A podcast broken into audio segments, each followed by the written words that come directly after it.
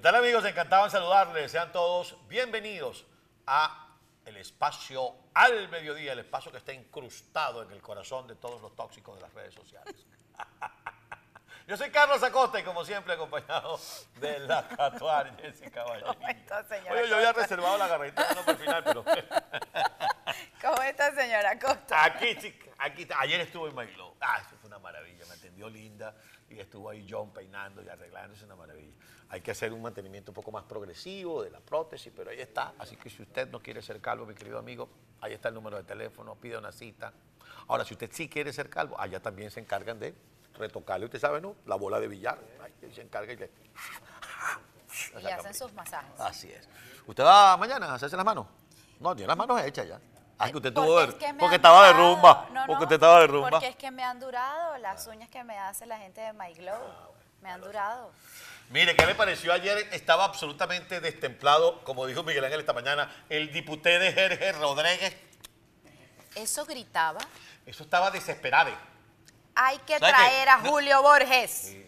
Estaba absolutamente destemplede. Señor Rodríguez, ¿qué le pasó? Como le dice Colotordó, le dice Miguel Ángel. Ah, no les bastó con todo lo que hicieron el día de ayer. Bueno, de eso se trataba, de eso se trataba. Y por eso, y ya vamos a empezar a entrarle a esa materia, y por eso nos metemos en esta encuesta el día de hoy, porque hay que preguntarse, ¿las recientes decisiones del régimen demuestran Fortaleza, debilidad, confusión. División interna? Y me había dicho la productora, podríamos cambiar confusión por desespero. Yo creo que está un poco, están tan desesperados que se confunde. Yo creo que hay un poco de eso, ¿no?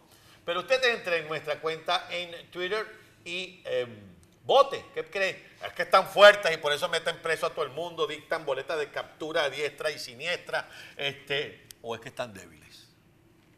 Que están desesperados. yo le agregaría otro. ¿Será que están aburridos? Entonces quieren mover No, eso no se aburren nunca. Perdóneme que No. le lleve la contraria, pero eso no se ¿Usted aburren dice? nunca. Eso siempre consiguen a costillas de quien divertirse.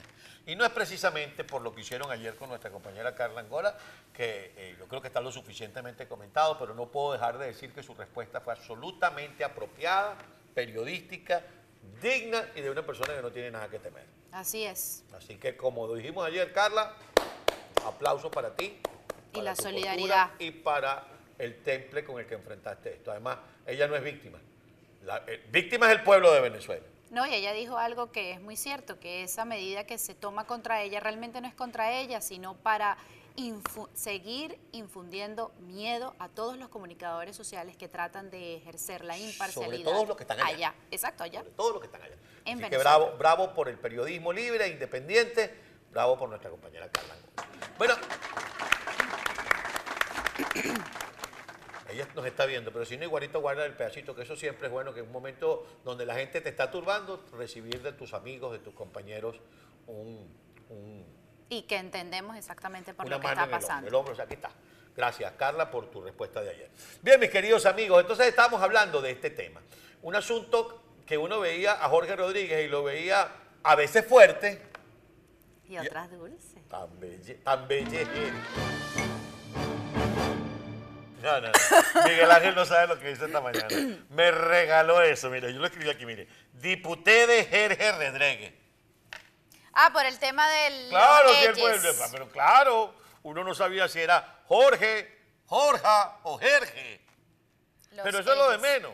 Él tiene derecho a ser Jerge, Jorge o Jorja. que sea, sí, Pero sí, es que estaba destemplado. No, no, estaba, visiblemente molesto. No, imagínate, yo porque, le digo yo que, que- originalmente soy calvo, tengo, pero tenía la calva alborotada, por no decir, o sea, ¿qué le pasa? No, Mire, no, eso quiere a, a Julio Borges ya. Tráiganlo. Otra, otra, otra cosa que uno se pregunta, o sea, ¿qué- ¿cuál era el asunto? ¿Es, es una huida hacia adelante, como, como se comentó, por el tema del informe de la Comisión de Determinación de los Hechos de la ONU? ¿Es simple y llanamente tratar de ejemplificar? Porque yo veía, por ejemplo, a la hija del general eh, Da Costa, y yo decía, Esta mañana. este, ah, o sea, la, la niña no lo dijo, no lo dijo, está grabado. Pero uno entiende a quién le pisó el callo al general Da Costa, qué cargamento de cocaína paró por ahí.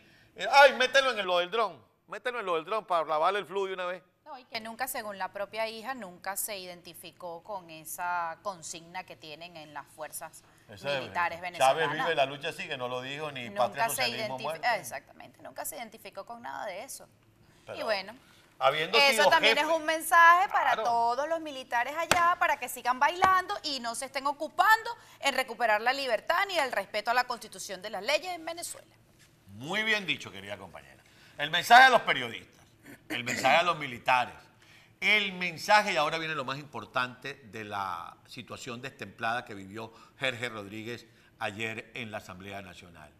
¿Qué va a hacer Gustavo Petro a partir del lunes? No, yo creo que ellos están como en eh, como cuando te van una fiesta que te van a invitar este fin de semana y estás esperando, estás contando Peor todavía, las tan buena que está la horas. fiesta y no puedo ir. Y Peor están todavía. contando, Pero no importa, yo voy para el after party. Al after party, eso es correcto. Yo voy para el after party. Es No una peste yankee. Eh, ajá, ajá. No, tú eres yankee. tú no te. Voy para el after party, estoy esperando, estoy contando ¿Qué los va a minutos. hacer Gustavo Petro? ¿Qué habló el canciller de Petro con el canciller del régimen de Nicolás Maduro, que tuvo como interlocutor al señor Freddy Freddy- a Bernal Freddy Bernal. en la frontera colombo-venezolana, allá en el estado Táchira? Eso era una sonrisa que no les cabía en ese rostro a todos. ¿Qué se conversó allí? Que ya el régimen empieza a mostrar los dientes. ¿Qué hará Gustavo Petro? A partir del mismo domingo en la noche. le va a entregar a Julio Borges. Se lo va a dar en extradición porque a Maduro, a el juez de la causa y a Tarek William le dio por inventar un intento de magnicidio y que además estaban complicados estos señores.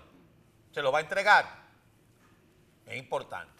Este fin de semana, por supuesto, es eh, EBTV que ha venido cubriendo todo lo que ha venido ocurriendo en Colombia en los últimos meses, desde que empezó este año hasta el sol de este día. Vamos a tener dos grandes especiales. Una es la cobertura del acto protocolar de investidura presidencial del presidente Gustavo Petro. Así es. Ahí voy a estar con, con- con la compañía de todo nuestro equipo de fin de semana llevándoles a ustedes la información.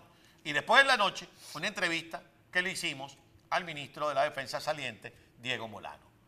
Porque yo recordé, usted creo que no había nacido. ¿Usted nació en qué año?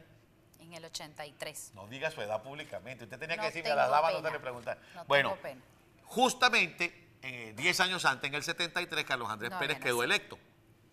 Cinco años después, en el 78, cuando se despedía del país, Carlos Andrés Pérez decía, ya cumplió el caminante, ahora queda el camino.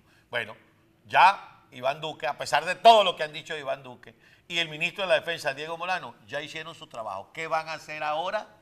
Sobre todo con el tema de los grupos irregulares que se refugian en Venezuela. En eso insisto yo. ¿Qué va a pasar? ¿Qué va a pasar con las autoridades estadounidenses que hacen vida en Colombia y que le hacen seguimiento a todos estos narcotraficantes? Con los programas de extradición. ¿Qué va a pasar? ¿Qué va a pasar con Piedad Córdoba? ¿Qué va a pasar ¿Van con a los seguir las investigaciones contra esta gente? Ajá. O por el contrario, van a dar el giro y se van a enfocar, por ejemplo, en personas como Álvaro Uribe, con este nuevo ministro de la Defensa, Mm. que es antiuribista. ¿Hacia dónde caminará Gustavo Petro? ¿Qué van La a hacer con el presidente fácil. Duque? ¿Qué van a hacer con el presidente Duque? Mm, ajá, van a empezar también. a perseguirlo después que, entregue el, el- el bastón presidencial este domingo. Todo eso está en el tintero. Y a los amigos que les preocupa lo que pueda pasar con los venezolanos, no solo con Julio Borges. Julio Borges es una cara visible, como lo es el doctor Eduardo Batistini, como lo puede ser eh, Gaby Arellano y algunos otros nombres conocidos. Pero hay otros nombres que no aparecen todos los días en la prensa, ni en la televisión, ni en internet, como lo conversábamos ayer con el doctor Gustavo Tarre, que están en Colombia. ¿Qué va a hacer Gustavo Petro?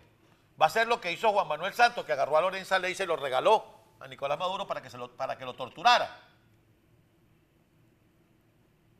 ¿Y qué irá a decir la Casa Blanca si esto ocurre? Importante pregunta. Por cierto, una comisión delegada por la Casa Blanca viajará para estar este domingo en la toma de posesión de Gustavo Petro. Creo que la encabeza, ¿quién? Juan González Juan González. Un individuo que uno no sabe si es fuerte o Dulce.